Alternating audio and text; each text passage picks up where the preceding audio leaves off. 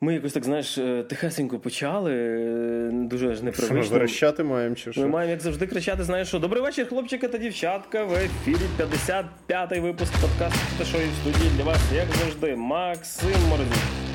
Всім привіт. Мене звати Григорій Трачук. Починаємо.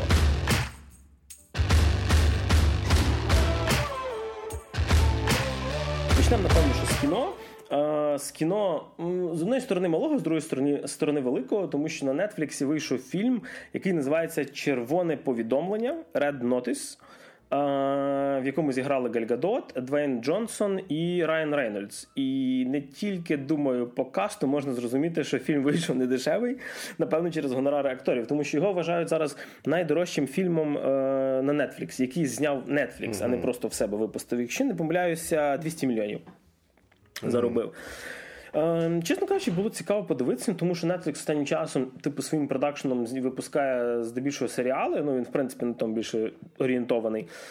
Але було цікаво, що таке взагалі е, червоне повідомлення, тому що крім того, що це фільм, е, червоне повідомлення це так звана лейба, яку дають особливо важливим злочинцям Інтерпол. Тобто Red Notice це, типу, супер розшукуваний злочинець, на якого там високі нагороди, якого розшукують в всіх країнах, підключають все, що можна. І насправді фільм не зовсім про кримінал. А навіть дивлячись, хто там грає, Двейн Скала Джонсон, Райан Рейнольдс дуже часто грають в таких, знаєш, собі легеньких бойовичках, і чекати вам від цього фільму треба того, про що ви зразу думаєте, коли дивитесь на каст. Ем, це доволі легенький, е, скажімо так, пригодницький бойовичок на вихідні. Типу, це фільм, знаєш, на який ти йдеш реально просто відпочити, не сильно напрягатися, не сильно запарюватися про сюжет. Е, сам фільм нам, в принципі, розповідає про одного з найбільш розшукуваніших злочинців, який ганяється за трьома так званими яйцями Клеопатри. І ми не про те, що Клеопатра була така ще бій-баба і відростила їх аж три.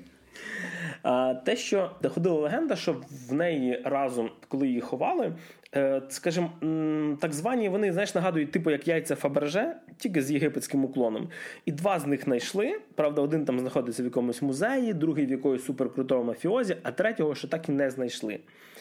Е, і з другої сторони показують агента ФБР, якого грає Двейн Джонсон, який розшукує цього е, найрозшукуванішого крадія. Так його там називають знаєш, крадієм арт всяких е, інсталяцій, типу якби крадієм яєць. Коротше, Двейн Джонсон такий він вкрав мої яйця, і він про це пожалкує. Звісно, є Гальгадот коли є Гальгадот, я думаю, фільм вже дотримує кілька додаткових балів, якщо ви розумієте, про що я не і скажу так, що типу від цього фільму не варто чекати чогось надзвичайно якихось там поворотів суперсюжету, хоча кілька таких е, вот поворотів, звісно, є, але всі вони е, вгадуються, коли ви просто уважно дивитеся кіно. Тобто це е, фільм, який вам принесе щось те, що колись приносили, наприклад, там Пірати Карибського моря, типу, і щось подібне. Це веселенький пригодницький бойовичок, від якого, в принципі, я нічого не чекав. Е, і, можливо, навіть отримав більше, ніж я чекав. Тому що це фільм відпочинок. Тому що після, особливо після того, як в останніх випусках я розказував про серіал Темрява від того ж Netflix, німецький, де де в тебе просто голова пухне, то це от такий, знаєш, після е, якогось розумного кіно, де треба подумати, це такий десерт, на якому ти просто відпочиваєш. Це, типа, коли тобі, знаєш, напевно, що після стейка принесли е, якесь легеньке-легеньке вино. І ти просто вже в кінці вечора відпочиваєш. Ти вже не напрягаєшся, ти вже з'їв основну страву, але ти ще не хочеш йти з ресторанчика, і от ти дивишся е, червоне повідомлення, яке в мене тепер буде асоціюватися, напевно, що не з червоним, а з білим вином, бо воно все-таки легше. Е, да, я такий прямо щось бачу, став вже метафористом, що аж не можу. Якщо хтось придумає щось розумніше, я тільки за. Але. Е, Тим не менше, дуже бодренький екшн, е, який насправді знятий дорого, але не як би це розумієш, от Макс сказати, він знятий дорого, але ти бачиш, де зелена тряпка. І це з перших мінусів. Ну, тобто спецефекти в стилі Asylum, я зрозумів. Ні, ну на, на дещо кажучи, на жаль, не як в Asylum, бо я би хотів би подивитися, коли весь гонорар пішов на на цей на гонорари з бюджет на гонорари акторів, все решта пішло на асайлумські ефекти. Е, Ні, тут насправді типу, непогані є непогані є погоні, непогані екшн сцени є, особливо на початку. І чим далі ти дивишся до кінця, тим більше починається такого, знаєш, напівмультяшних е, спецефектів. Особливо погоня в кінці. Ем, я думав, що це такі, знаєш, воно воно би мало би нагадати вайби е, від Індіани Джонса. Тому що, в принципі, знаєш, е, харизматичні персонажі, які ем, протистоять ще іншим красивим персонажам, які шукають якусь незрозумілу, але дуже дорогу штуку, попадають всякі пригоди, знаходять щось таємниче. Е, в принципі, це от Індіана Джонс. І з одної сторони, я скучив, реально скучив за фільмами на кшталт Індіана Джонса. Е, і, коли, типу. Тобі намагаються зняти щось те саме, але для набагато простішої аудиторії. Е, з одної сторони, good, з іншої сторони, е, видно деколи цю зелену тряпку, воно трошки виривається з загальної картини. І друга штука, яка мені тут не сподобалася, можливо, це так має бути, але. Я ем, не люблю, коли персонажі, які займаються екшеном, не потіють. Любиш потних персонажів, знаєш, така потна Гальгадот, коротше. І тут вона починає рекламувати одразу якусь жіночу серію антиперспірантів. І Двейн Джонсон такий просто знімає рубашку, по ньому такий піт розтікається, починає битися з цим Райаном Рейнольдсом. коротше. І вони такі двоє потні труться один об одного, і там реклама Рексона. коротше. Коротше, штука в чому, що в себе нічого. Ну, Може, порнопародія на це. Я ну. думаю, правило 34 нічого не відміняло, вже мусить бути порнопародія. В себе нічого, якби ці персонажі, котрі. Реально ганяють ну, чуть не в стилі Assassin's Creed по дахах, падають, е, з проламуючи собою якісь там палатки, рештовки, знаєш, е, з машини вилітаючи. І вони в білих сорочках, в білих футболках дуже часто. Не замазані такі зовсім. Е, мені це нагадало, як якийсь з мільйона частин форсажу е, він дізель вийшов з е, літака, який розбився через вогонь в білій майці, яка чистесенька була. Хіба я можу подумати про те, що Двейн Джонсон знайомий з дізелем, і він йому здав оцей бренд цього одягу білого який ні піт, ні вогонь, ні Не горящий, не потющий, не поціло. Називається майка сім'я. І з іншої сторони, розумієш, е, крім красивого екшену, навіть не так сказати, крім сцен, де гарні люди роблять якісь красиві речі, в цьому фільмі насправді нічого серйозного немає. Ти описав порно тільки що, чесно кажучи, мою. Гарні люди роблять красиві речі. Е, коротше, і так само це, і так само, е, як же ж його. Наприклад, Райан Рейнольдс сам дуже часто жартує, але він жартує, знаєш, в такому в своєму стилі. Тобто Райан Рейнольдс дуже він він грає часто сам себе насправді. Як і Двейн Джонсон, як і Галь Як і Галь Гадот. Але в Галь Гадот, на жаль, знаєш, не було настільки багато ролей, щоб ми могли сказати, ну, от це прям типа її якийсь типаж. Але Двейн Джонсон і Райан Рейнольдс це персонажі напевно, з будь-яких їхніх фільмів. Е, місцями Джонсон переборщує з жартами. Е, вони вже стають такими трошечки несмішними, притягнутими за вуха. Зуб даю, що багато цього всього дописувалося просто в процесі. І ці три ключових актора вони багато певно, що мали впливу, тому що там навіть є е, момент, коли показують, як же його боже мій, Рена Рейнольдса, який п'є джин ну, типу, в себе на на квартирі. І це джин, це бренд самого Райана Рейнольдса, який випускає джин, uh-huh. крім того, що uh-huh. ну, грає в фільмах. Е, на рахунок режисури нічого особливого. Роусон, М... по-перше, заціни, як звати режисера. Роусон Маршал Thunder. Wow, Роусон ну, ім'я... Маршал Грім. І він не індіанець. Ну, це... Це це просто такий. Ну, ім'я круте. Я я би вийшов з нього заміж взяти собі. Прикинь, якби він був порноактором. Thunder. Це це навіть не треба. Це це круче, ніж Майкл Айронсайд. Sex Thunder, коротше, або Thunder Dick, коротше, ну, або Thunderbolt, якщо ви розумієте, про що я. Ну, Може, він раніше знімав порно. Е, Він раніше знімав м, непогану комедію Ми Міллери е, про сімейку, яка перевозила наркоту з Мексики. Доволі ржачна штука. І це одна з тих комедій, знаєш, яка американська комедія, вона ще смішна, а не просто про сраки і піськи. Окей, це вже непогано. Це вже непогано. Е, Він знімав непогану е, комедію Central, я не пам'ятаю, як в нас його перекрали. е, Central Intelligence, там, де Двейн Джонсон і Кевін Харт, якщо не помиляюся. Е, Це щось типу, знаєш, як близнюків з е, Шварценеггером стиль комедії, тільки про поліцію. І я ще пам'ятаю від нього цей. ем, Теж з Двейном Джонсоном, Скайкрепер, е, Хмарочесниця. Да, ну це, це, це, це я дивився смішний фільм. Так, це доволі смішний і такий. Ну, тобто, ем, в принципі, Ну він мав бути серйозним екшеном, але в підсумку вийшов смішний фільм. Це такий міцний горішок на стероїдах. ну, але все-таки, це не знаю, я його дивився. Ну, але воно гірше за Воно гірше горішок. за міцний в рази. Е, типу, і коротше, це такий режисер, який знімає, знаєш, е, середнячкове popcorn movie. Тобто, це, це коротше, дивіться, е, фільм вийшов на Нетфліксі, на нього не треба йти в кіно.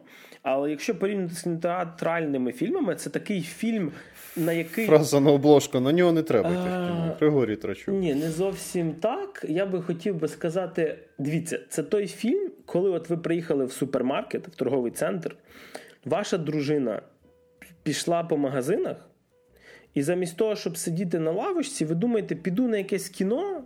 Щоб просто цих дві години посидіти, не напрягатися, не грузитися, не зовсім гівно вже дивитися, а от такий просто середнячок. Оце такий фільм. А, по, а потім закінчується фільм, ти в ужасі від того, що накупила твоя дружина, і ти такий, так, ти от зараз це все вертаєш, я тим часом ще один фільм подивлюсь. До речі, ще хочу відмітити: фільм на Нетфліксі має український дубляж, і Netflix зараз дуже сильно починає форсити, додавати майже все, що виходить нове, виходить з українським дубляжом. І дуже багато чого, що вже вийшло раніше, в ньому додається дубляж. Наприклад, Відьмак, перший сезон. Зараз ви можете подивитися з українським дубляжом. І... О, то ми замість заразу будемо чути трясця. Е, я не пам'ятаю, чи він там чорт каже, чи що. Я буквально так проклікав кілька Дідько. серій. Від, відьмак таки каже: дідько. Блін, Генрі Кевел українською це До речі, круто, з- кльовий переклад. Тобто, то, я просто проклацав, ну я не буду передивлятися зараз знову ж таки весь цей весь сезон. Я і так його подивився вже давно, чекаю другий. Але е, годний переклад. Непогано навіть озвучені пісні. Тобто, то секойн to your вечір гарно перекладено. Можливо, не настільки круто, як, ем, на жаль, не згадаю youtube виконавець яка в нас е, зробила українську версію Киньте гріш. Дайте гріші. Так, Ой, дуже миленько заспівала. все. Вона, кстати, була на вроді чи то Вігейм, чи Комікон, який там був з останніх, вона виступала. Там перекладено трошки по-іншому, там перекладом займалися якісь вже більш-менш професійні люди, але перекладено круто. Співає сам актор, ну тобто гарно. Тобто голос вокалу крутий, а не просто, знаєш, актор собі наспівує. Е, голос Геральта теж прикольний. Все, що встиг почути. Е, дуже мало чув Єніфер, дуже мало чув е, Цирі, яку, до речі, в українському перекладі озвучили ім'я ближче Цигани. до А, оригіналу. Тобто, її, тобто в наш польською вона Цірі, типа не Цирі. О. Там нема букв. Ой, блін, я про тріс подумав. А, ні, ні, так тріс там чуть-чуть просто. знаєш, да. Вот. Е, підсумовуючи про наше червоне повідомлення. Абсолютно безпечний фільм, на який можна спокійно витратити вечір. Е, непогані жарти, хороший екшен. Не чекайте блокбастерності рівня там, не знаю, месників і трансформерів якихось, тобто там настільки все бабахає. Але е, хороший, непоганий середнячок на перегляд. Знаєш, чесно, навіть там всією сім'єю. Там немає, якщо не помиляюся, ні, ні крові, ні жартів, ні, ні ще пояса. Він так дуже безпечно знятий. Не цікавий фільм, грубо кажучи. Для мене ні. Немає ні крові, ні жартів нижче пояса, ні навіть секс-сцен. Ну, Добре, Для мене про- скажу простіше, якщо ви не Макс, подивіться.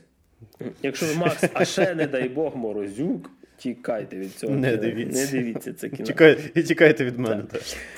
І від такого от у нас нетфліксовського фільму ми переходимо до неочікувано чого, Макс. А, я вирішив знову е, при, притулитись, е, при, при, при, присунутись, при, прижатись до чудового світу аніме. І я вирішив подивитися аніме, про яке я деякий час чув і трошечки бродили доволі цікаві рев'ю про нього, але в мене ніяк руки не доходили його подивитися, що, до речі, було помилкою в підсумку. Тому що я подивився аніме Дорохидоро. Угу. Дуже круте аніме, і зараз розкажу чому. А Дорохидоро, воно о, розвивається в дуже специфічному сетінгу. Ну, типу, я думаю, ті люди, які хоча б трохи дивляться аніме, вони в курсі, що практично кожна аніме це там свій світ, свій сетінг, це це, це, це, це, це, це. А, Але Дорохидору вирішили дійсно так унікально в цьому плані упоротись. У них, типу, сетінг це така магія в поєднанні з кримінальними розборками в трущобах що вже доволі цікаво. Е, основна е, штука в тому, як там світ проходить. О, господи, мій кіт заліз на кор, ясно, не mind. От, типу, основна, основний заміс в чому? Там е, світ е, аніме Хедоро Хедоро він ділиться ніби на такі. Е, три світа. Тобто там є так звана діра, як би це не звучало, ну бо це такі трущоби, е, світ магів і пекло. Е, там та, та, та, та, там є пекло, чувак.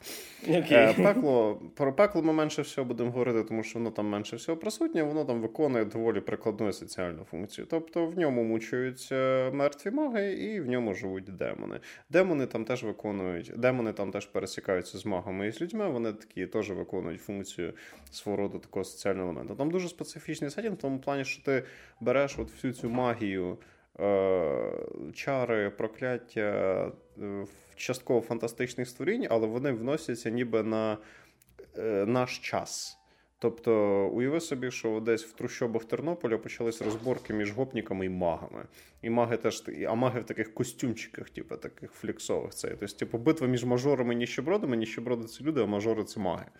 Так от, ну і е, Діра це місце, де будуть відбуватися основні події даного аніме, по крайній мірі, в тому моменті, до якого я додивився, де е, перебувають два наших головних герої. Е, Два наших головних протагоніста.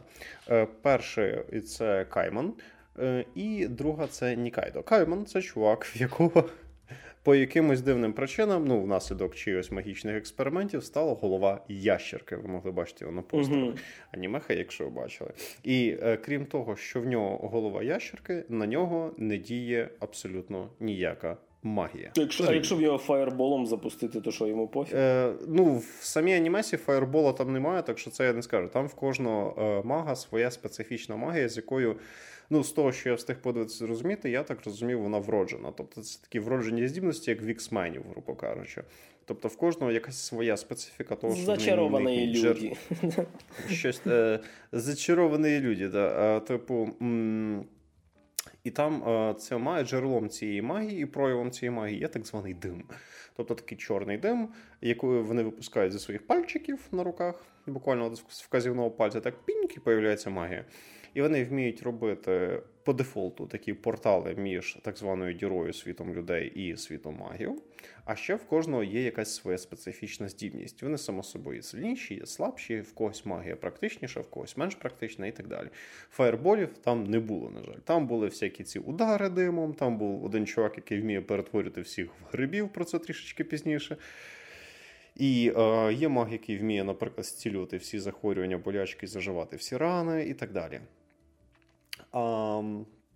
На нього не діє ніяка магія, і він втратив пам'ять. uh Все, що він пам'ятає, це один переулок, е, з якого він вийшов, познайомився з другою протагоністкою е, нашого аніме. Це ця дівчинка, яку звати Нікайдо.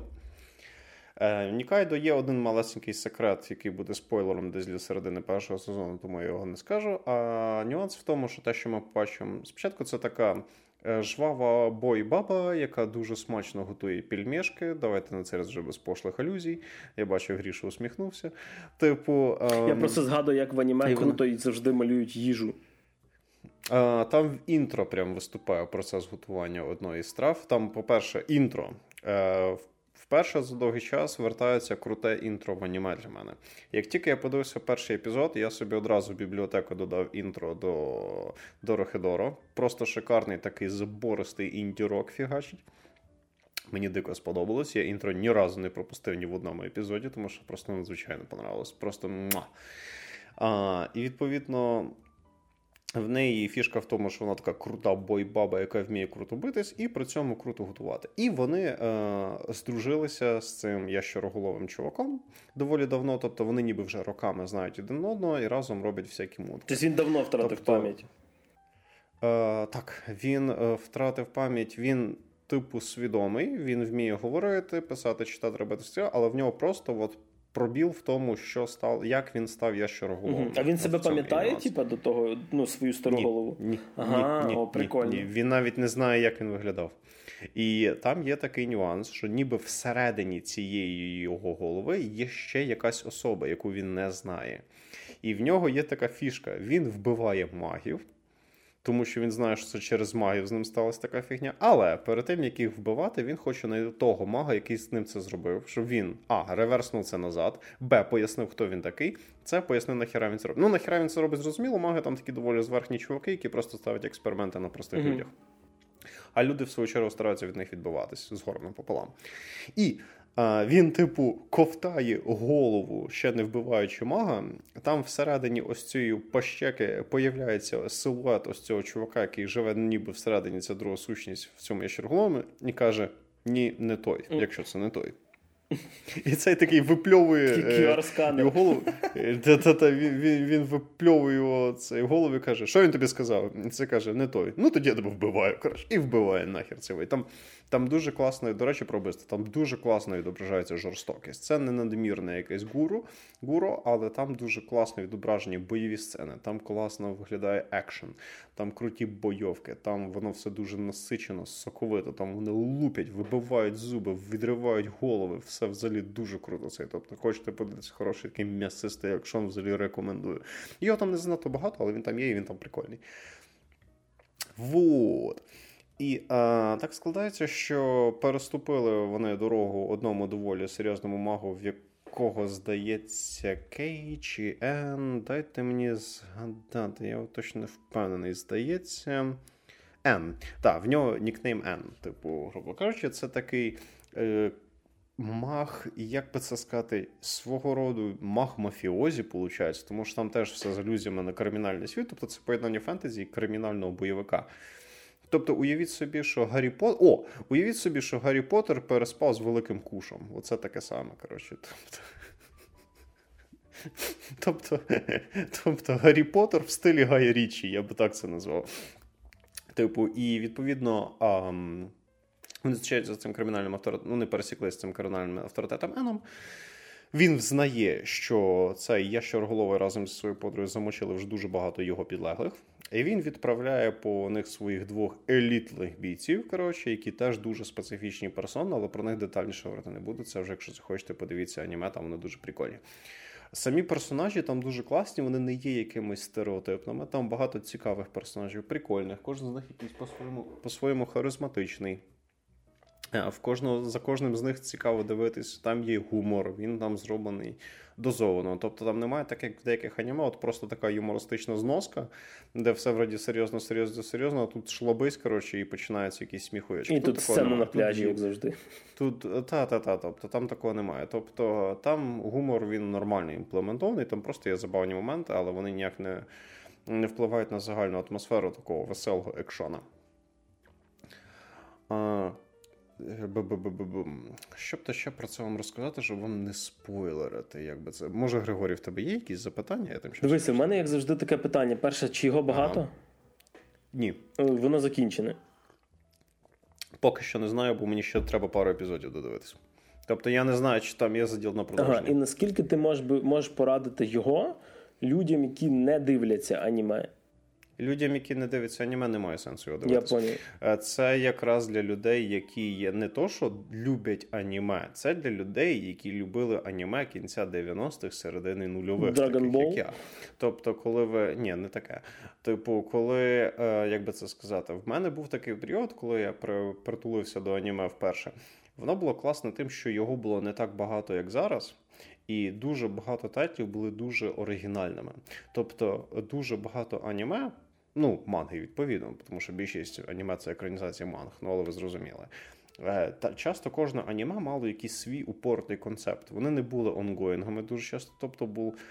Тобто, у нас там був один-два сезони на 12, максимум 24 епізоди, і в кожному з них був якийсь свій упоротий концепт. Тобто, щось таке скажене відбувається, просто за рамками твоєї уяви, щось поза всякими стереотипами в своєму специфічному сетінгу, зі своїми специфічними персонажами, з грамотною імплементацією гумору, з грамотною імплементацією е, екшона, з своїм візуальним стилем. В Доро Хедоро свій візуальний стиль. В Доро Хедоро дуже класно зроблений екшен. Доро Хедоро, воно дуже класне, якраз от я кажу, хочу сказати, для тих людей, які колись любили недовгі, але специфічні mm-hmm. аніме. Кінця 90-х, початку нульових. Тобто, от, якщо ви такий олдскульний любитель аніме, то от якраз олдскульним любителям упоротого аніме, тобто те, за що в принципі люди і полюбили аніме, за те, що воно відходило від тих стандартів, які нам пропонувала західна культура. Дорохедоро цю функцію виконує прекрасно. Тобто, якраз цим людям я раджу. А Людям, які не дивляться аніме взагалі, я більше б радив такі речі, як Ghost in the Shell, наприклад. Або якщо ви хочете почати дивитись аніме, і ви хочете зрозуміти, чим аніме було. Е, ні, Death Note, е, ну Death Note теж непоганий приклад, але я хотів сказати, що Дорохидоро можете просто, от чим колись було аніме до того, як воно все перетворилось в сінени, гареми, ісікаї, оце от все. Е, ви можете подивитись Дорохидоро, щоб зрозуміти, чим аніме було колись в плані своєї упоротості, оригінальності і креативності. Але якщо ви не любите аніме, і воно вам не цікаве, і ви не хочете ним цікавитись, то воно для вас буде нецікавим. Ви просто такі, що що за хуйня тут відбувається? Тобто, що що це за діч? А любителям упорту аніме однозначно рекомендую. Блін, чесно кажучи, заінтригував, е, того що. Е, я дуже давно не дивився нічого анімешного, колись дивився дуже плотно. І... Боїшся, що дружина засоромить? Е, та, та ні, такий, насправді, знаєш, чесно кажучи, е, його стало дуже багато і дуже так. стало важко. І воно все гівно. Та, то есть, типу, 90% гівно. Вот, так що це прикольно, коли можна ем, ну, знайти щось таке хороше, що прямо радять, радять. Бо я дуже часто чую, знаєш, від знайомих, типу, дуже хороше. Оце прикольно було перших пару серій, але з четвертої починається якесь затягування, от це от все. Так що дуже прикольно, що можна знайти непогане аніме. А ще І оригінальне, що важливо. Ще, що непогане і доволі оригінальне можна знайти. Як я мастерськи перейшов до наступної теми. Давай, давай, ну давай. Це мультфільм е- від творців, навіть не знаю, гри, напевно, там League of Legends по світі League of Legends, який вийшов Як несподівано. на Нетфліксі. Називається він Arcane. Виходив він порціями по три серії, там, типа, три сюжетних арки між собою зв'язані, просто трошки в часі. Вони там зміщені. Тобто виходило там ну, один тиждень три серії, другий тиждень і третій тиждень три серії. Всього дев'ять. Вже на другий сезон продовжили. Це зразу скажу вам, типу, наші любі слухачі. І це, напевно, основна така особливість Аркейна. Вам не потрібно грати в лолку. Вам не потрібно грати лігу, зняти персонажів, вичитувати там з сайта лор, який виявляється, там є. Я колись в лігу грав. Ем, і, чесно кажучи, давно вже туди не заходив. Знаєш, кілька персонажів мені там покажи, я ще згадаю, особливо, якщо якісь косплеєри десь їх косплеять. Е, а так, чесно кажучи, я фактично заходив от в цей мультфільм е, з чистою холодною головою, без прив'язаності до гри, без прив'язаності до цього всього. Uh, і, і я не знаю, Макс, ти його не дивився, напевно, що да? Ні, ні, ні.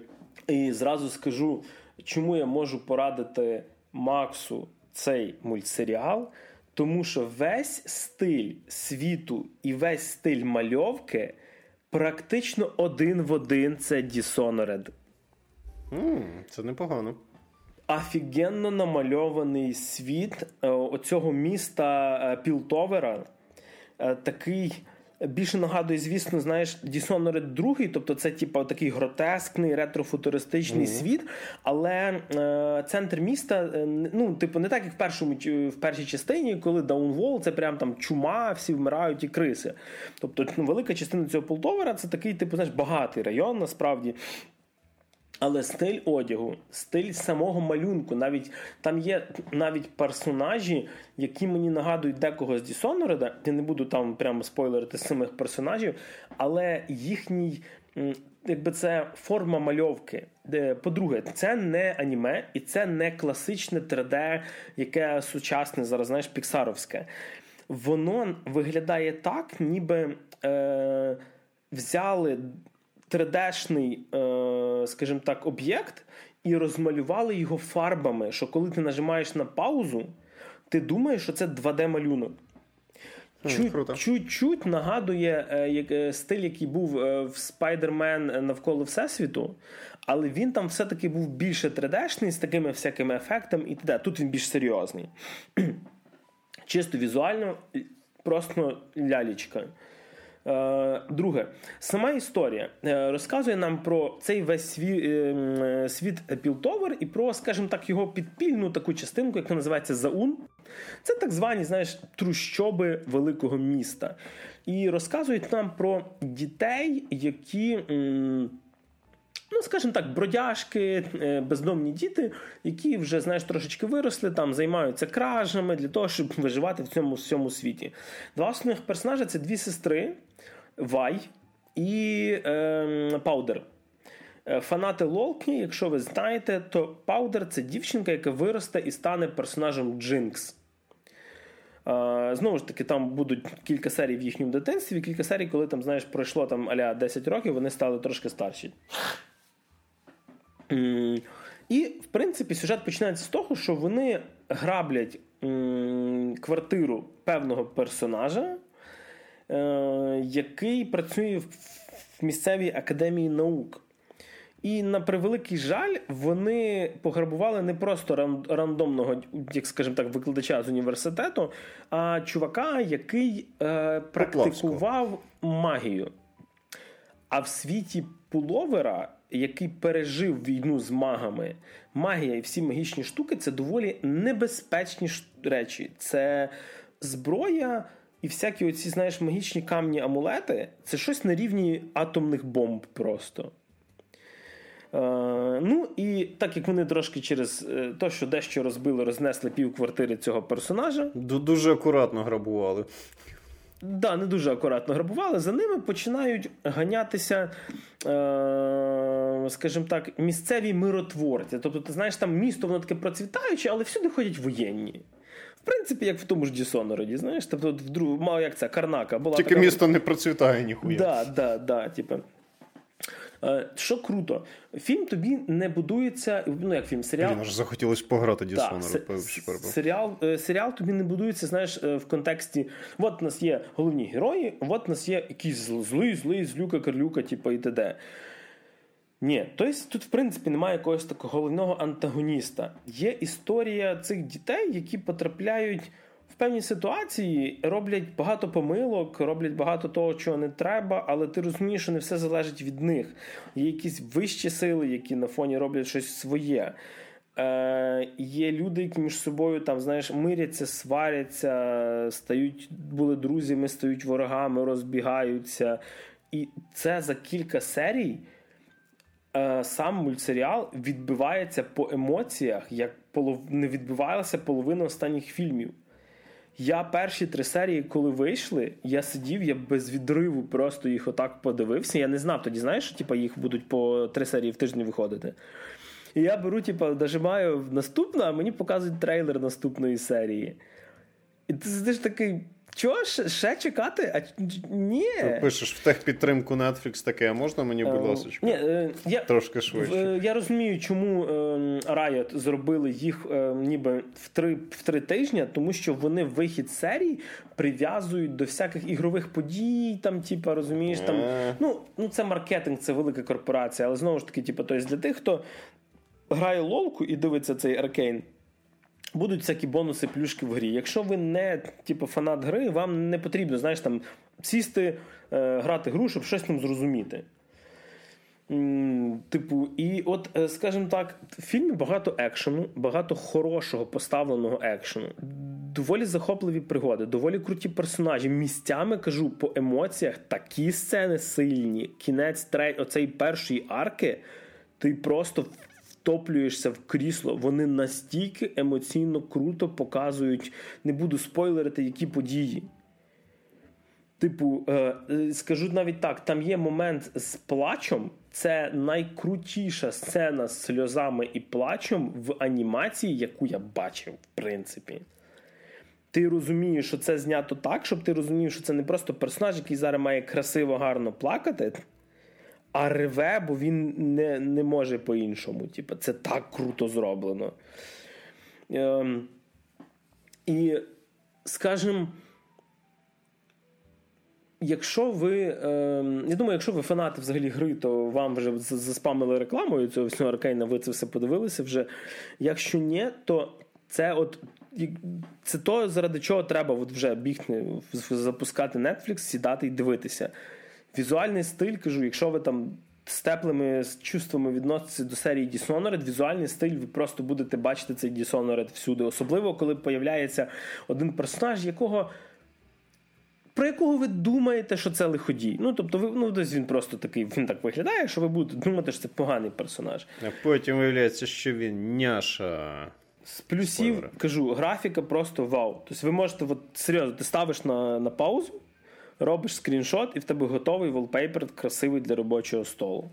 Ем, події дуже динамічно відбуваються. За перших три серії, так і далі, ті подій дуже багато. Немає оцих знаєш, затягувань, тому що ми ж ми ж, ми ж зараз типу, класно передамося, і ми зафігачимо ще 500 сезонів.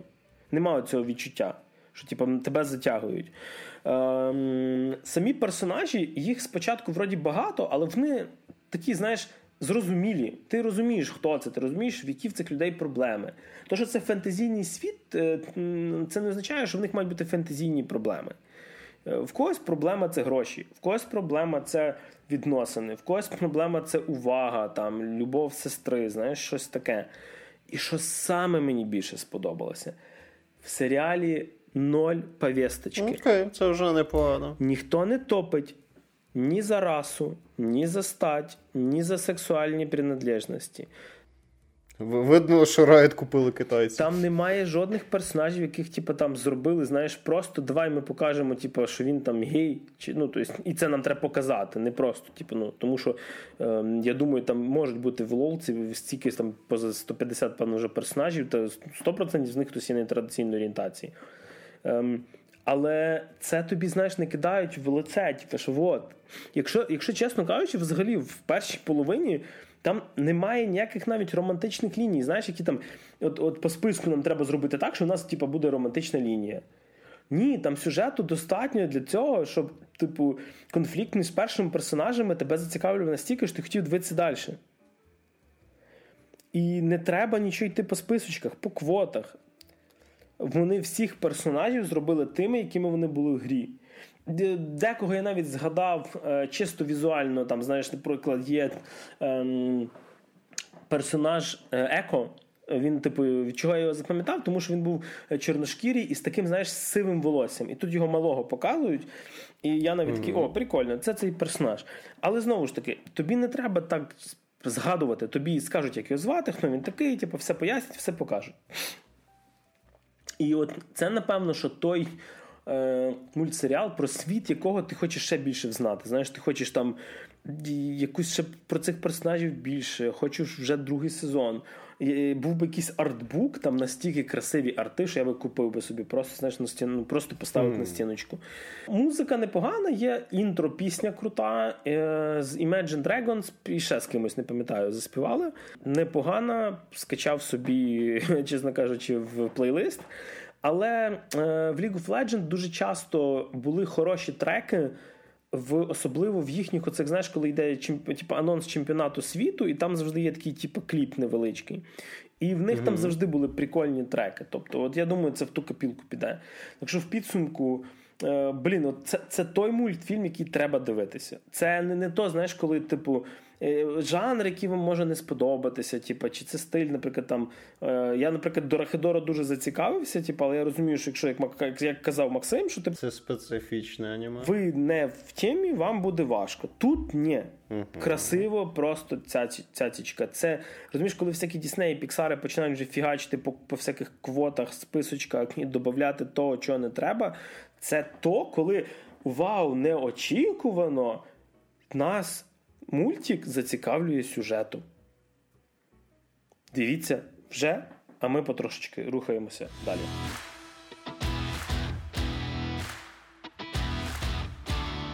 Почнеш свого урожайного сезону?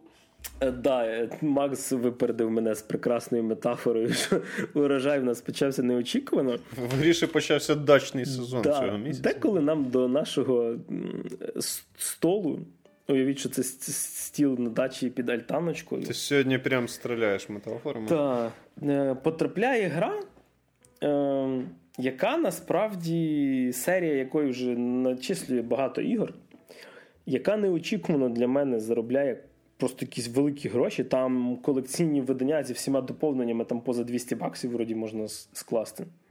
Зі всіма тракторами.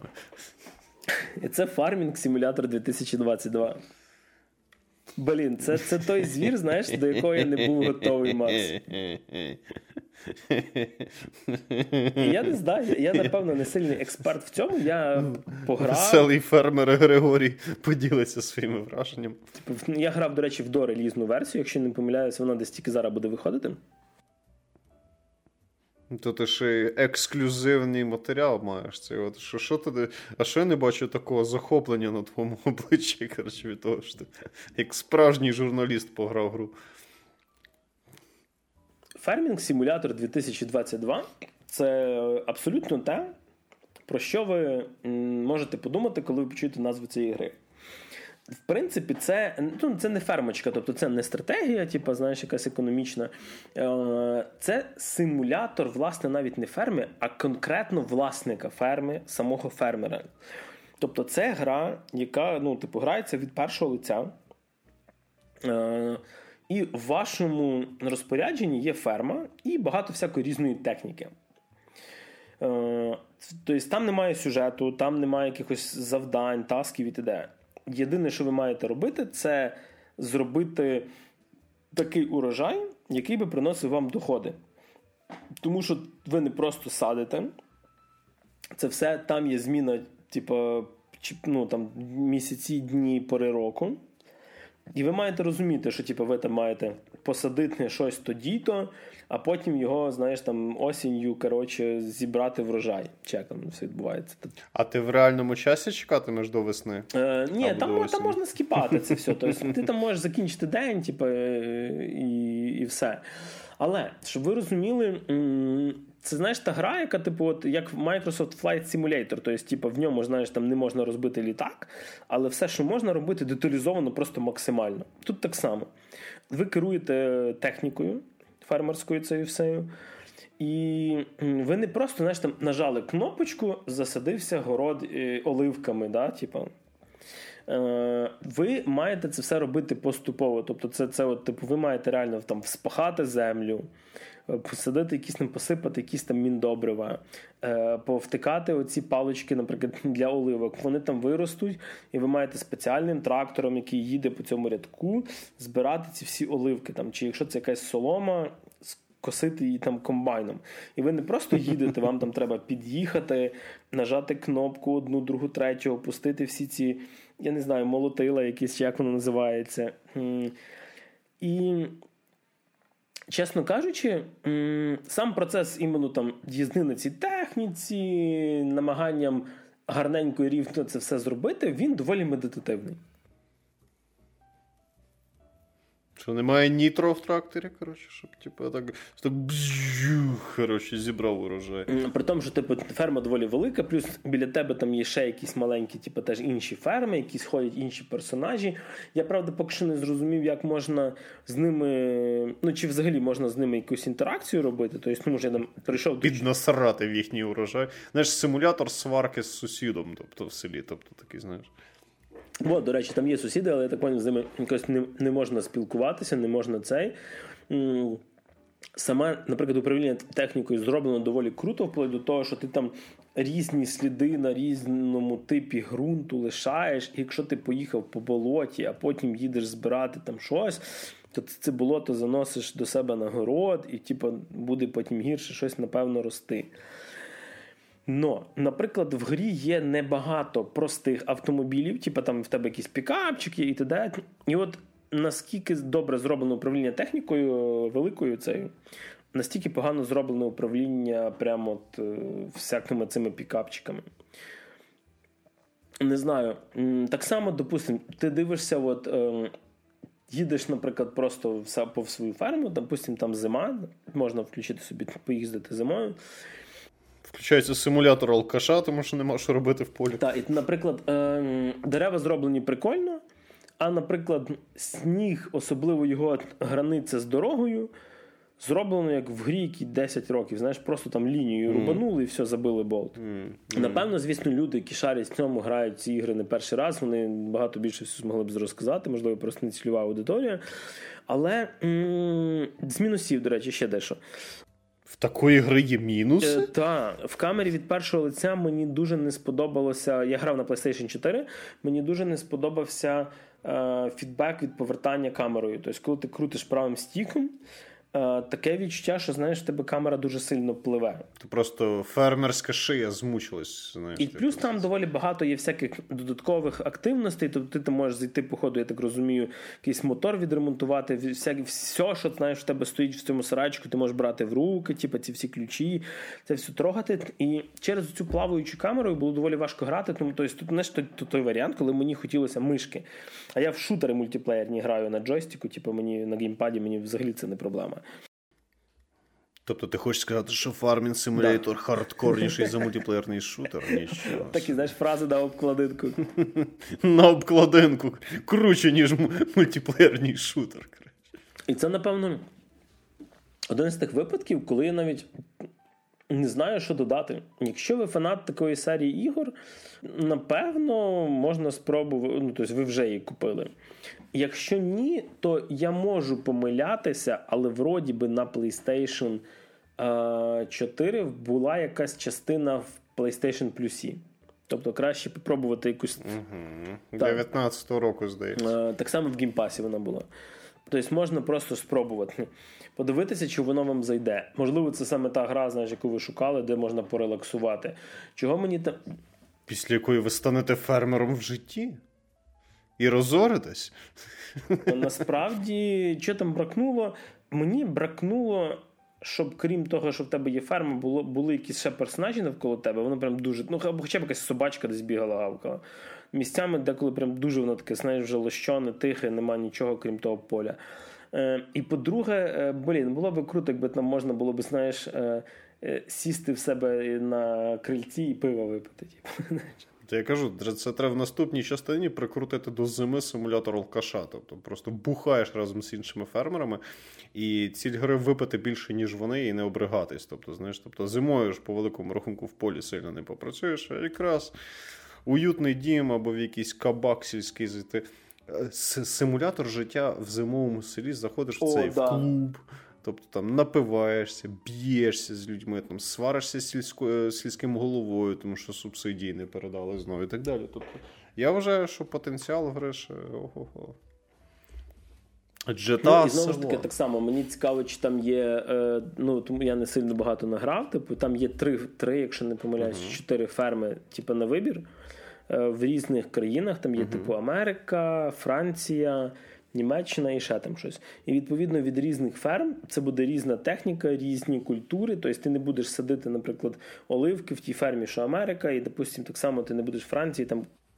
Бо клімат не підходить. Видно, що люди реально заморочилися. Куча деталей, куча моментів з управлінням техніки, всяких якихось таких, знаєш, штук.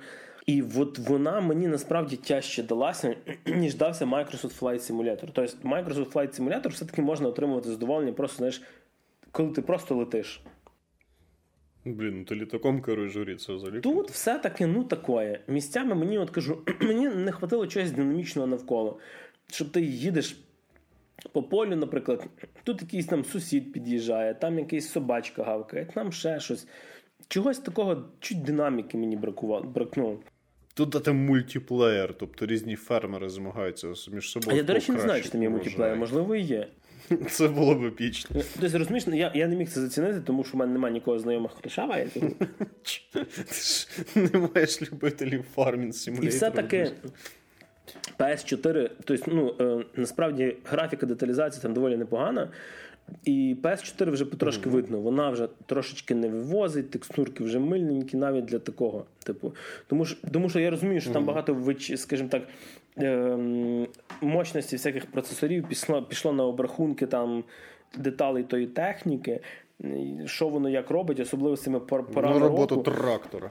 І от е, цікаво було би подивитися на нього на ПК, на якомусь топовому. Такий зібрав геймерський комп, щоб пограти Farming Simulator. Ти думаєш, мало такого народу є? Ну, в принципі, якщо ти кажеш, ця гра добре заробляє, а симулятори це більше все-таки ПК-аудиторія з того, що я знаю, ніж консольна, то багато хто дійсно може раз в рік собі обновляти комп або раз в пару років саме, щоб брати ці фармінг симулятори. Тому що симулятори найбільше ПК-ігри, ніж, ніж консольні. Так що може бути. Можливо, десь якийсь мехасик зараз сидить на i9 процесорі, там Nvidia 3000 щось там, коротше, і нарізає на ультра. А ще дуже картоплю. класно подивитися е, щоденники розробників, де сидять два чувака, такі, які видно з фермою знайомі, не просто так. І вони з таким захопленням тобі розказують про ці всі трактори. Блін, я аж заздрю їм, розумієш? Типу. За вікном корови ходять і і півні. такі. Тобто вони там тобі розказують: ну, це коротше трактор John Deere 9572D. І такі, да, типу, це прям оцей трактор. І і там так, і, і знаєш, там переключається камера, там такими крутими планами цей трактор показує. Знаєш, як як в топових автовиставках, але трактори такі, знаєш, там перехід. всякі. Там чувіхи в купальниках такі, знаєш, презентують цей трактор. коротше. Тобто це такі фермера ходять навколо фоткаються. Незалежно від того, що ти продаєш, маркетинг завжди той самий. Не не знаю, що можна ще сказати про цю гру. Якщо ви дуже дуже любите трактори і вам бракує бракує оцей, знаєш. Е, до речі, там дуже круто зняти синематік інтро. Типа, прямо от не, не, не на двіжку гри, а такий кінематографічний. Він тобто, mm-hmm. там прямо на, на рівні mm-hmm. кіно.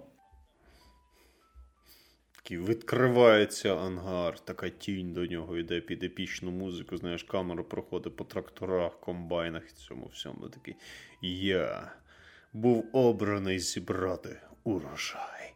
І таке тудун Коротше, там фармін симулятор так поступово появляється.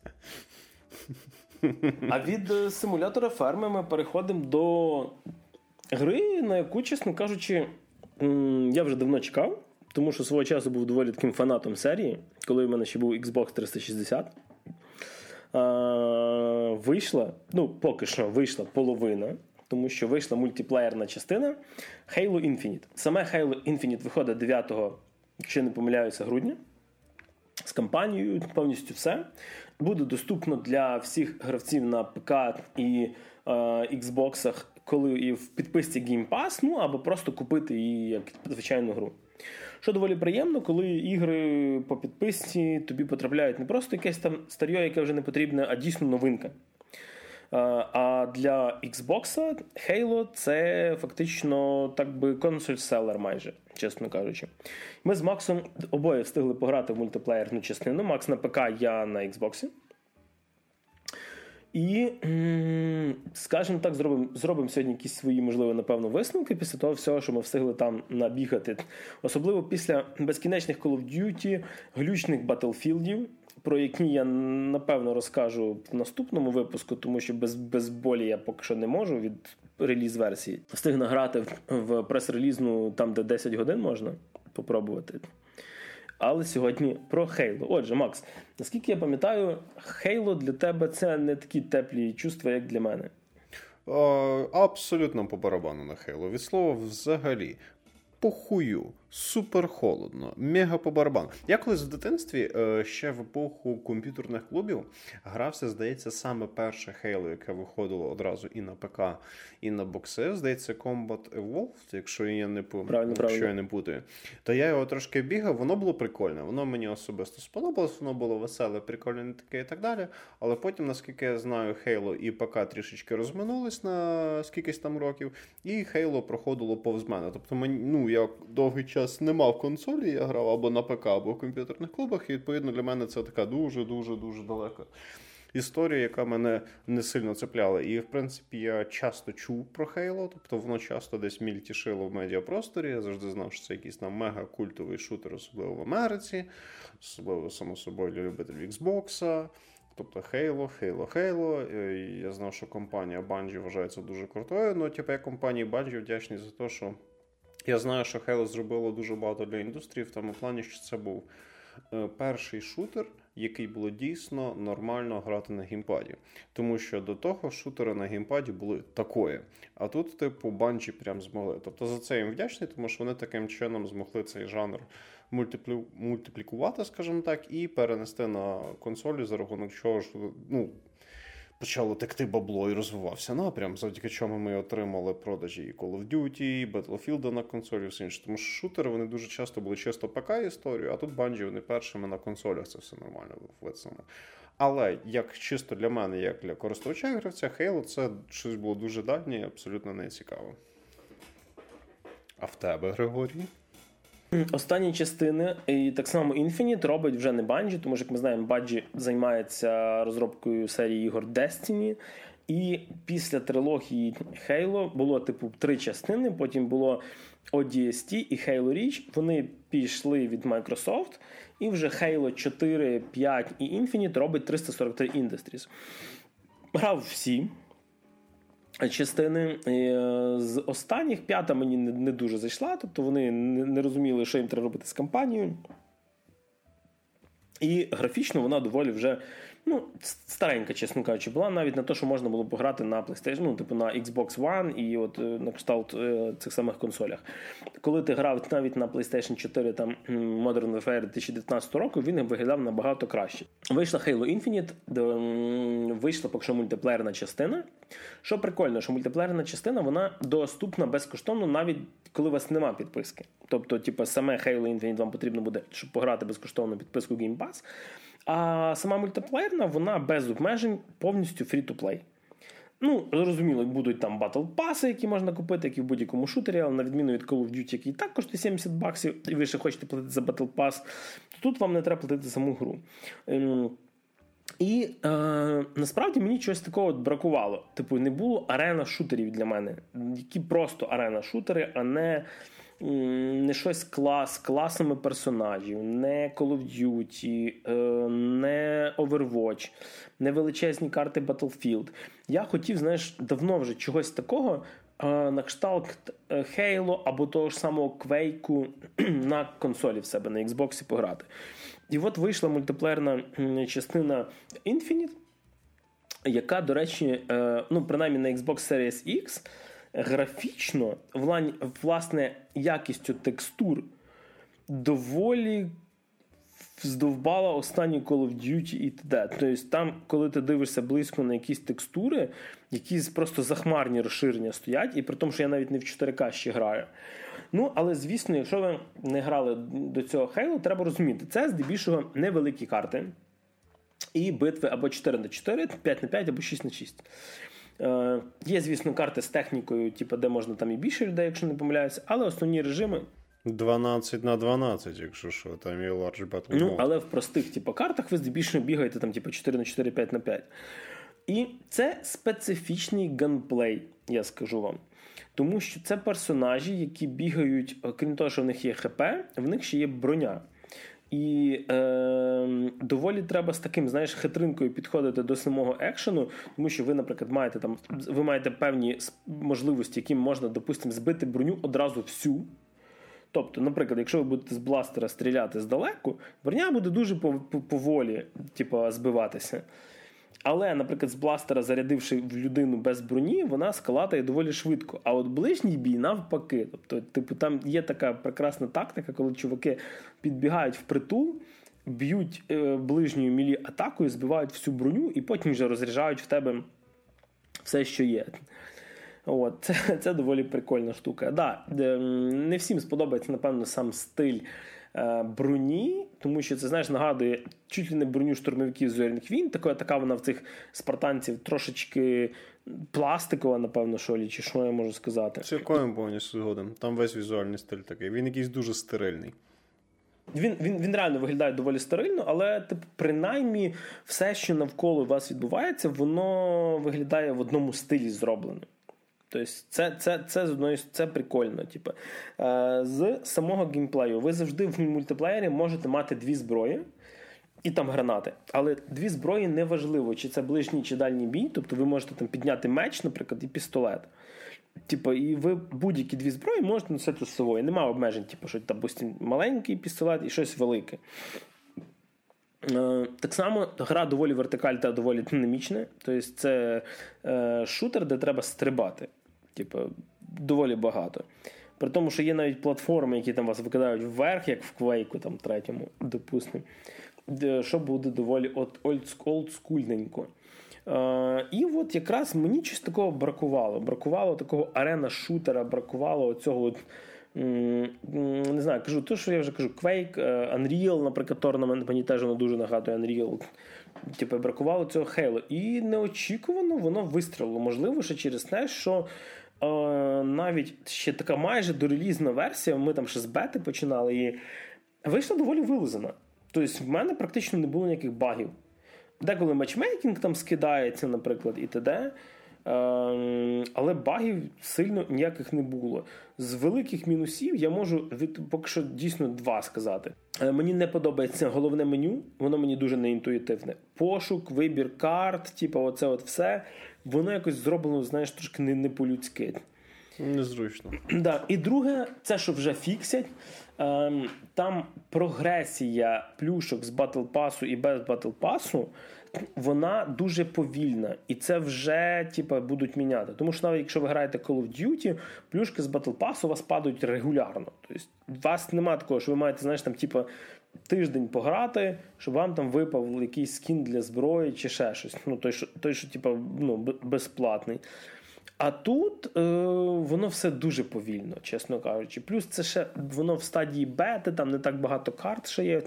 До релізу нам підвезуть ще так, дай Боже. Е, І от, напевно, що цього, трошечки бракує зараз. Тобто я, наприклад, награв пару годин, і я зрозумів, що я дуже часто на тих самих картах типу, попадаюся. А як тобі взагалі, до речі? А, Ну, в цілому, я б не сказав, що мене дуже сильно зачепило. Там є класні моменти, але мені якось просто не дуже воно пішло. Там, по-перше, єдина проблема, яка була для мене особисто дуже суттєва, це що в мене в певний момент дуже жорстко накрився matchmaking. Тобто, в певний момент мені просто без кінця краю вискакував цей popup, що воно не може знайти мені матч. Я не можу ні вийти в меню, я не можу ні перестати пошук, нічого це. Тобто я просто нічого не встигаю нажати, тому що як тільки нажимаю ОК, що воно не змогло зджойнити мене нікуди. Я тільки хочу рухнути курсором або нажати якусь клавішу на коридорі, бац, воно знову мені каже, що не знайшло мені команду. Потім я знову нажимаю ОК, хочу знову хоча б швидко вийти з пошуку, воно знову каже, що мені не знайшло команду. Тобто дуже так наполегливо повідомляла мені про те, що вона не може знайти мені команду. Вона мені, напевно, дуже співчуває. Вона не може знайти мені команду, і вона не дасть мені вийти. Мені довелося через Alt F4 виключити гру. Ого. Ну, бо я просто фізично не встигав нажати щось інше. У мене автоматично одразу появляється знову цей діалог, який показує мені, що типу. Воно не може мені знайти. І все, що я міг нажати, це будь-яка клавіша нажимати, воно автоматично типу як окей. Мене це в певний момент задрало. Тобто тут воно ну наступний раз воно пофіксилось, але це був такий специфічний момент. А, я її трохи побігав, вона мені особисто здалася якось. Мені, напевно, якось е, складно сказати, тобто вона якась не дуже. Мені хотілося б, щоб вона була якось більш динамічною. В неї, в неї доволі прикольний темп, якщо ви вже не дуже молоді, у вас там не дуже хороша реакція, тобто вона дає вам можливість якось більш-менш зорієнтуватися. Тобто там нема такого, що просто за секунду зносять, як, наприклад, в старих Battlefield або старих Call of Duty, або там чи в якомусь Apex, де всякий там паркур чи в Titanfall. Тобто там там доволі розмірений, і він дає можливість якось зрозуміти, що відбувається, і якось більш тактично до цього підійти. І це палка для мене в двох кінцях. З одної сторони, гра ніби більш тактична, але з іншої сторони, якось воно повільніше відчувається. ТТК в мене особисто просто проблема з шутерами, в яких довге ТТК, тому що ти вже ніби ти, ти ну я розумію, що для Halo це нормально, тому що там є ця система цих щитків, і потім вже починається твоє ХП. І тому довгий ТТК там це нормально. Це елемент, типу, тої динаміки, яка там має бути. Але, типу, ну, типу, я іноді вже починав перезаряджатись до того, як вбив противника, чи що розплачувався, тому що я такий, ну я звик, що я маю все тепер. Я ніяк не привикну до ігор з довгим ТТК. Ні до Black Ops 4 я в цьому плані не звик. Мене в цьому плані деякий час дратував Battlefield 5, але потім якось обійшлось і привик. А от в Halo це це ще сильніше відчувається. Там дійсно треба так нормально прополоскати по противнику, щоб збити щиток і добиратись до його м'якотки. скажімо. До речі, тут прикольно, що це ти дуже візуально відстрілюєш. Тобто це не так, як в Black Ops, коли ти стріляєш, і в тебе полоски життя може не бути видно, наприклад, противника. І типа ти не дуже розумієш, е, типу, коли вже йому хватить. А тут щит, він просто візуально видно, коли ти попадаєш в щит, просто навколо персонажа такий, типу, якби ореол, mm. типу, появляється. Так, так, є візуальна ідентифікація того, що відбувається. Mm. Да, І коли ти збив, типу, ти ти розумієш, о, все, чуваку вже срака. Mm. Типу.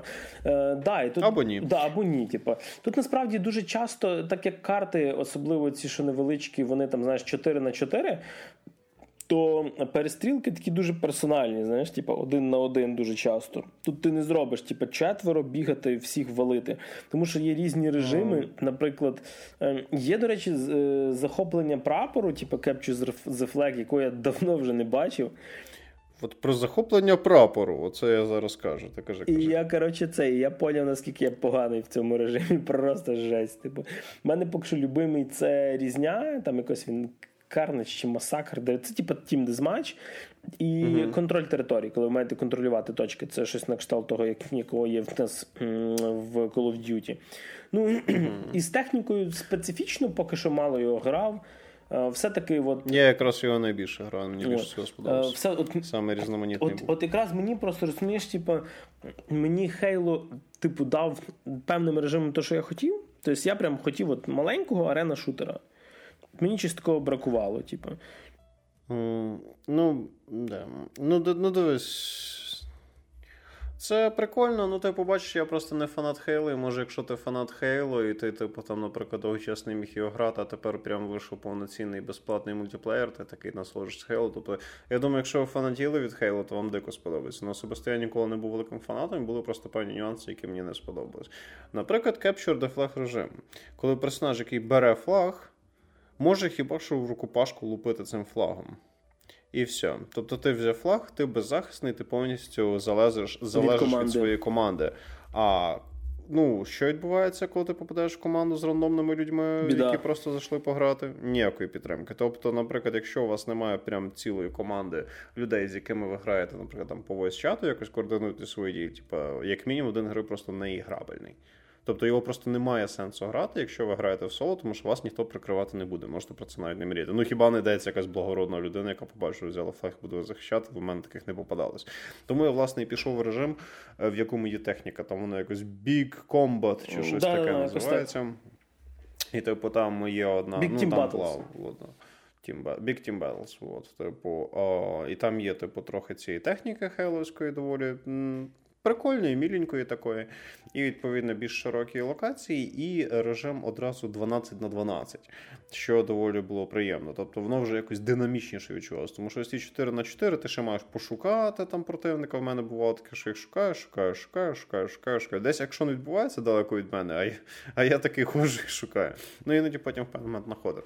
Тобто воно якось динамічніше, воно вже було більше схоже на ті шутери, яких звик той ж самий Battlefield, наприклад. А, з речей, які мені дійсно сподобались, до речі, ну що мені не дуже сподобалось, система цього ТТК, тобто це це не моє. Це просто не моє. Я розумію, що для Halo це есенціально, і це не мінялося насправді, але це не моє. Е, Не дуже подобається візуальний стиль, все таке дуже вилизане, пластикове, стерильне. Я таке просто не люблю. Тобто, моє око це не красить. Попри те, що з технічної точки зору картинка зроблена добре. Тобто, сам по собі графон. Да, текстурки там прям супер. Угу. Е, темп, загальний бою, загальний темп переміщення і так далі. Я люблю, коли трошечки швидше. Навіть якщо я сосу в таких швидших іграх, мені просто веселіше коли так. А так, навіть якщо ти нагибаєш, але не дуже динамічне переміщення, мені це не дуже подобається. З того, що мені, наприклад, дійсно сподобалось. Немає біча багатьох мейнстрімних мультиплеєрних шутерів в вигляді прокачки твого спорядження. Ну да, там немає взагалі. Тому що там все, е, вся твоя, весь твій ігровий loadout, він. А, е, частина твоєї зброї одразу прогружається з тобою, коли ти починаєш грати, а решта валяється по карті. Там якісь додаткові гранати валяються по карті. Якась специфічна зброя, вона десь розподілена по карті. Якась специфічна техніка, вона все валяється на карті. Тобто, Як в старих Halo шутерах. Так, тобто класний момент Halo полягає в тому, що якщо ви граєте проти людини, яка грала хрен за скільки часу, все зводиться чисто до вашого скіла, а, наприклад, не до того, що в чувака там, як, наприклад, в Battlefield, в Battlefield або в Call of Duty вже є класний grip на ствол, класний якийсь там суперприціл. Він вже відкрив собі пушку якогось там енного левела, в якої просто по дефолту кращі характеристики, ніж вашої початкової зброї. І навіть якщо ви добре граєте, все одно в нього більший. Е, Більший шанс вас перемогти, просто тому що в нього кращий loadout. В Halo такого немає. Це однозначний плюс. Тобто, все залежить чисто від вашого скіла, тому що все розкидано по карті. Тобто, наскільки ви рєзві, наскільки у вас хороша реакція. І знову ж таки, я б не сказав, що ті речі, які ти підбираєш, вони прям перетворюються в якийсь там супер-мега геймченджер. Тобто, ця стандартна гвинтівка, з якою ви починаєте грати, вона абсолютно нормально виконує всі функції. Вона вміє все потроху, і вона з цим справляється добре. Тобто є різні там специфічні снайперки, якісь трохи потужніший автомат, але в нього, наприклад, мало боєприпасів або щось таке. Тобто, всі ці додаткові штучки, які ви збираєте на карті, вони можуть бути додатковими специфічними бонусами в певних ситуаціях, але загалом ви спокійно можете нарізати людей з цієї стандартної простої гвинтівки. У мене особисто з цієї стандартної гвинтівки найкраще стріляти і получалось. Я один раз підібрав доволі потужний автомат, але він не сильно перейшов. Плюс там, крім того, що у вас є ем, ну там сюжетно є, типа, ніби люди, є ковенант, типу як інопланетяни, і там є зброя інопланетян. Вона теж на карті валяється, і дуже часто ем, це штуки, з яких треба вміти стріляти. Тобто, наприклад, е, є один пістолет, який, допустимо, коли в перший раз попадете, такий він, ну він як УЗІ, типу, він полуавтомат, то е, всі наступні вистріли, якщо ви будете тримати приціл на типу, персонажі, будуть е, по експоненті трошки сильніше бити. Ну, тобто, якщо ви типу, не зведете приціл. Чи, наприклад, є там пістолет, який можна зажимати вистріл. Тобто, це така, знаєш, типу, зброя не просто, типу, от вона сильно бабахає і все. Ну, або, наприклад, теж є щось типу е, рейлгана, який б'є повз броню. Ну, типу, він пробиває броню. Але це така штука, яка там, знаєш, на два вистріли і все. Тобто немає такої щось ультимативної такої штуки, яка просто буде, не знаю, нагибати всіх. І знову ж таки, так як в Call of Duty, ви не зможете навішати, коротше, е, як би це правильно сказати, якихось апгрейдів, якихось обвісів і т.д. і зробити її сильнішою. Тому що, наприклад, якщо в Call of Duty, особливо в зараз, якщо не помиляюся в цьому, що Vanguard, є така штука, коли ти починав грати раніше, прокачав якусь пушку до максимуму, і там починають відкриватися речі, які тобі урон збільшують, або кучність стрільби, нормально так. То люди, які купили цю гру, знаєш, Ілля, на місяць пізніше, вони просто де-факто не зможуть нічого зробити. Їм просто треба буде Ну, так само і в Battlefield, і в Call of Duty, і ну, в, ну, в основних двох шутерах точно. В Battlefield і в Call of Duty є цей нюанс з тим, що в людина там частіше, швидше якийсь loadout відкривається, бо вона просто раніше почала грати гру. І навіть якщо ви двоє граєте на одинаковому рівні, ти будеш сосати, тому що в тебе ще немає цих апгрейдів. В цьому плюс Halo, тобто все зводиться до твого скіла. Ну, але, типу, скажімо так, якщо от якийсь такий загальний цей грати чи не грати від мене, то, скажімо так, якщо ви любите більш динамічні шутери, такі як Apex, Titanfall або той ж самий Battlefield чи Coldu, вона вам не сподобається, тому що вам буде здаватись трохи повільнувато. Плюс, якщо ви не любитель довгого ТТК, то вам Halo теж не сподобається. Також, якщо ви кайфуєте від кастомізації зброї, від всіх цих прокачок і так далі, ви любите різноманітний великий арсенал, вам Halo теж не зайде. Бо, візу... бо тут тільки Halo зайде? візуалочка. Ну, тут тільки візуалочка. Кому Halo зайде? Людям, які не люблять заморачуватись з великою кількістю арсеналу, тут в цьому плані проблем немає. Людям, яким не подобається те, що вам треба буде бігати проти людей, в яких є велика кількість всякого вкачаного, проапгрейдженого гіру, які робить їх просто по дефолту сильнішими, навіть якщо ви граєте одинаково. Людям, які люблять не занадто швидкий геймплей, тобто в гри він такий відносно середнього темпу, відносно повільний, і ви можете, типу, вчасно зрозуміти, що з вами відбувається, якщо у вас, наприклад, не дуже хороша реакція, або просто не дуже любите занадто швидкий геймплей.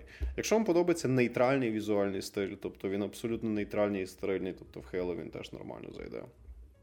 Але, типу, от як я сказав, тобто любите динаміку, прокачку, якісь такі більш нейтральні, ну, якісь більше фактурний стиль, і любите, типу, коли все так бистро, бистро, бистро, раз, раз, раз, там із цим, ну, то напевне ні. А якщо ви любите розмірений, не занадто швидкий геймплей, і вам впало видрачувати, прокачувати весь цей гір, то Halo вам може сподобатись. Можете дати шанс, особливо враховуючи, що вона безплатна. Як на безплатну гру, Halo від мультиплеєру дуже навіть нічого, до речі. Ну, а якщо ви просто фанат були серії, то ребятки.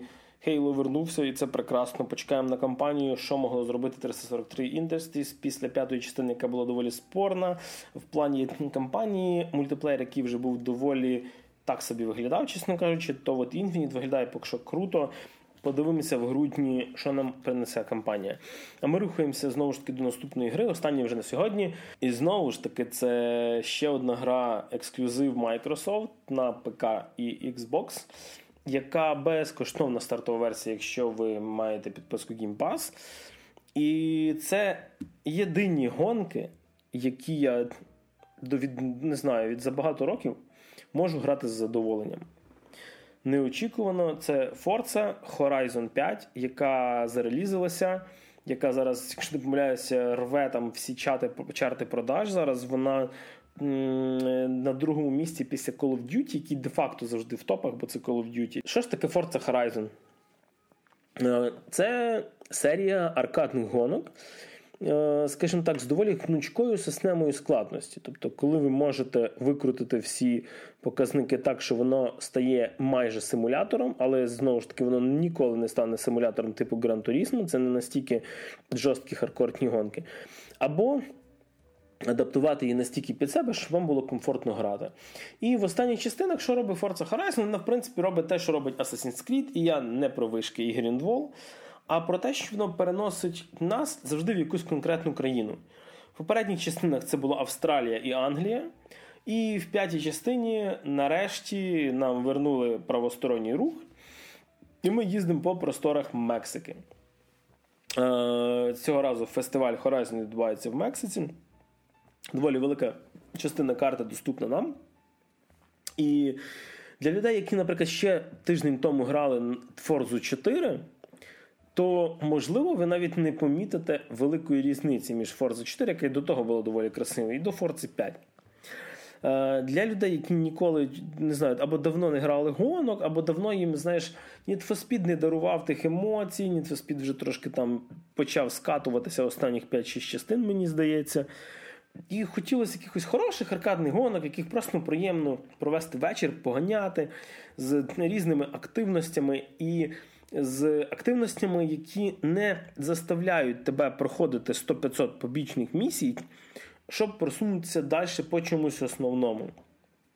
Тобто тут якщо ви відкриєте карту, наприклад, в грі, активностей дійсно дофіга, якщо майже як в якомусь Assassin's Creed, всякі різні типи гонок, drag racing, е, е, боже, street racing, всякі там гонки по пересіченої, не знаю, місцевості, е, гонки по всяких горах, гонки доволі неочікувані, наприклад, на перегонки з літаком. Типа, чи там з катером на воздушному... Трактором з Farmer Simulator. Або з трактором, так. Да. І але вас ніхто розумієте, не заставляє, типу як в Need Speed, не пам'ятаю, в якому в Payback в мене така штука була, коли я не міг пройти трасу, тому що моя машина була заслабка, мені треба було пройти ще багато-багато трас, її прокачати, купити для неї там нові мотори і т.д., і тоді я можу вже просунутися далі по тому так званому сюжеті. Тут же ж е, Horizon це все-таки Гонки для відпочинку. Ви реально дивитесь на просто прекрасні пейзажі. Там, от як я говорив про Аркейн, так і тут. Е, майже кожен кадр можна зупинити, там, наприклад, в фоторежимі і зробити скріншот, це буде готова заставочка. Місцеві джунглі, місцеві піщані бурі виглядають дуже круто. Це от типу гонки, які вас візуально дійсно вражають. Знову ж таки, е, в мене є один, напевно, що мінус. Е, це те, що я недавно грав четверту частину. Тому що, типу, після покупки Xbox це були перші гонки, які хотів пограти. ПК в мене це давно не стягує, а на PS щось пограти з гонок після Project Project Cars 2, коли вони всрали третю частину доволі сильно, то не було нічого серйозно. Так навіть хотілося поганяти. Е, І єдиний вибір це в мене зараз це було сісти знаєш, за власне авто там і поїздити в реальному світі, але я там не можу перевищувати швидкість тому що бобо буде. А тут е, ви берете якесь там красиве там тюнінговане Audi TT, чи якийсь McLaren, чи новенький Lamborghini, фігачите просто по цій Мексиці, збиваючи з забори. Типу. Фізика тут, звісно, є, але вона не якась критична. Тобто, стисавши кам'яний з камінчиків забор складний, ви собі поїдете спокійно далі. Це та гра, яка нічого нового в жанрі не зробила. Вона відносно Forza Horizon 4, вона реально практично навіть нових режимів гри не додавала. Там є всякі там типа сюжетні місії, такі, які ти виконуєш, там збираєш якісь дані для якоїсь наукової служби, ще щось. Але все-таки це ті самі гонки. І з прикольними активностями, типу, наприклад, ви там для якогось режисера допомагаєте знімати там фільм для типа Джеймса Бонда, і вам треба всякі трюки робити. Ну, Це звучить круто. Та, і це, знаєш, це, типу, не, не ті гонки, які які дійсно кажуть, о, це, типу, нове слово в жанрі, це прям groundbreaking щось. Ні, це та сама Forza Horizon, просто в іншій країні з трошки кращою графікою і з е, прикольними погодніми ефектами. Так само для гравців, які вже грають давненько Forza, там є така штука, як пори року. Е, Пори року міняються, якщо я не помиляюся, кожні два дня чи чотири дня. Тобто ви граєте у вас, наприклад, весна, і вся карта, вона, типу, весняна. Потім йде літо, потім там йде осінь і зима. Чому це в принципі прикольно? Тому що міняється карта, і по болоті і снігу ви їздите не так, як літом по класному асфальту. З іншої сторони, є траси, які ви можете грати тільки в певну пору року. Всякі дейліки там є, і т.д., які тільки зимою доступні. Е, при тому, що автопарк тут колосально здоровезний. Я навіть не знаю, чесно кажучи, скільки тут тих автомобілів, тому що там, боже, там щось близько 300 їх чи ще більше. Тюнінг в них доволі простенький. Тобто можна залізти всередину, щось там покопатися, типу, перенастроїти всередині, але візуал ви не зміните. Тобто ви не можете навішати на неї всяких там обвісів, навішати спойлерів і т.д. Машина, яка вона не зможе відправити її на прокачку. коротше. Ну, типу, да. Тобто, от, от того немає. Ви можете її розмалювати як завгодно. При тому, що ви можете свій стиль розмальовки, цей шаблон зберегти і відправити, типу, якби на сервіси Microsoft. І персонажі, які в грі відкриється їм ця машина, вони можуть вибрати, типу, якби ваш тип розмальовування, розмалювання, якби це правильно, дизайну. Е, що прикольно, тобто е, насправді не сильно заморачуюся з тюнінгом, тобто я Форцу не за це люблю, а саме за відчуття такої, знаєш, комфортної їзди і складність ту, яка підганяється під тебе настільки, щоб тобі було достатньо складно грати, щоб ти відчув, що перше місце в тебе заслужене. Uh-huh. Е, Я граю десь в районі норми, тобто середня складність. Деколи да, деколи ти програєш, але знову ж таки, програвши трасу, це не дорівнює, що ти все, поки ти її не пройдеш, нічого не буде далі. Ти собі спокійно ганяєш далі в інші ці в іншій активності. І це прикольно. Типу, надоїв тобі стрітрейсинг, пішов, поганяв по болоті там на якихось ралійних тачках. коротше. Надоїло тобі це, поганяв ще щось. І це, знаєш, та гра, яку, яка створена для того, щоб її пройти, щоб прям, знаєш, видрочити всі траси. А чисто для того, щоб в ній проводити час. Мені в Форці хватає, знаєш, там зайти на півгодинки, типу, поганяти там 3-4 траси пройти, і цього достатньо. Типу, Хоча, звісно, перший день я там залип нормально, так дивився на ту Мексику в яку хочу якось таки полетіти, знаєш, але поки подивлюся, хоча б віртуально, поки в нас там не знаю, як воно буде з візами. І от е, кому можу порадити Форцу? Напевно, фанатам Форца, як завжди. Но, якщо ви фанат Форца і ви граєте всі попередні частини, не чекайте чогось проривного. Е, я б сказав би. Ви, коли переключитеся з четвертої на п'яту, ви навіть напевно що не побачите, що графіка стала краще. Тільки коли, знаєш, знов назад включаєш четверту, ти бачиш, а, да, таки трошечки підкрутили то все. А, Ну і тим людям, напевно, яким задовбав Need for Speed, які не хочуть е, хардкоритися всяких грантурізму, і всяких там Project Cars 1, 2, і навіть в Forza Motorsport. Dirt Rally, знаєш. Да, або в Dirt Rally. Коротше, і яким хочеться різноманітний гонок. Тобто ж там були не тільки ралі, не тільки драгрейзинг, а було, ну, скажімо так, всього в міру. Подивіться собі, можливо, якісь віддяжки, тому що вона дійсно виглядає круто. Тобто, навіть коли там їдеш по болоті, в'їжджаєш в воду, це все візуально прекрасно виглядає, тобі там екран заливається водою і т.д. І не знаю. Е, єдине, в, чому я можу упрекнути, типу, Форца стала лишилась тою самою. Вона не стрибнула вперед. Але на відміну від Assassin's Creed, Форца виходить раз в 3-4 роки. І якщо ви граєте її на старті, то 4 роки достатньо для того, щоб скучити за цим геймплеєм. Якби її клепали кожного року, я думаю, тоді б це вже був би той конвейер. Тому що це таке, знаєш, це регулярна гра, яку не можна назвати конвейером. Тому що Call of Duty, FIFA і оце от все в Assassin's Creed воно реально виходить кожен рік. І ти просто вже ну, ти, ти бачиш просто рискін. А тут дійсно пройшло 4 роки, ти такий вже встиг скучити за цією грою, або пограв би вже щось. За цей час пограв щось інше. І до речі, якщо вас вам дійсно, наприклад, надоїли там блокбастерні, якщо не ви хочете поганяти на якійсь машинці, от да, Forza це прям воно. А якщо ж є підписка Game Pass на ПК чи на Xbox, то вам навіть гроші не придеться платити. І, в принципі, сказати мені вже більше про це нічого. Гра бомбічна. Не можу навіть, певно, що знайти тих людей, кому б я це не порадив. Можливо, ви просто терпіти не можете автомобілі, гонки і весь цей жанр. Да, ну тут я нічим не допоможу. А так, Forza Motorsport, тю, перепрошую, господи, який чорта Motorsport, Forza Horizon 5, мій лайк. От такий в нас вийшов доволі насичений випуск. 55-й, таких собі дві п'ятірочки. Даємо дві п'ятірки. Так, бо давно ми не говорили, що в нас було аж цілих шість тем для розмови в одному випуску. Можливо, ближче до нового року з'явиться ще більше. Ще більше фермерства. Ми, може, ми з Грішою таки вирішимо свою дачу забабахати. Будемо І буде подкаст, Дачний як ми типу, піднімаємо сільське господарство. Да, ні, ціла серія дачних подкастів. Ми прям запишемо окремий подкаст, називаємо Гріша і Саша Дачники. Гріша і Саша? Гріша і Макс Дачники, я перепрошую. Не знаю, хто Гріша такий. і- Не знаєш, хто такий Саша? Ну, як скажеш. Жартую. А, жартую, жартую. Отже, ви слухали 55-й випуск подкасту та шої в студії про неочікувано трактори і спорткари. Говорили Максим Морзюк. Я говорив про аніме взагалі-то, але всім попав. Мене все ще звати фермер Григорій Трачук. Почуємось.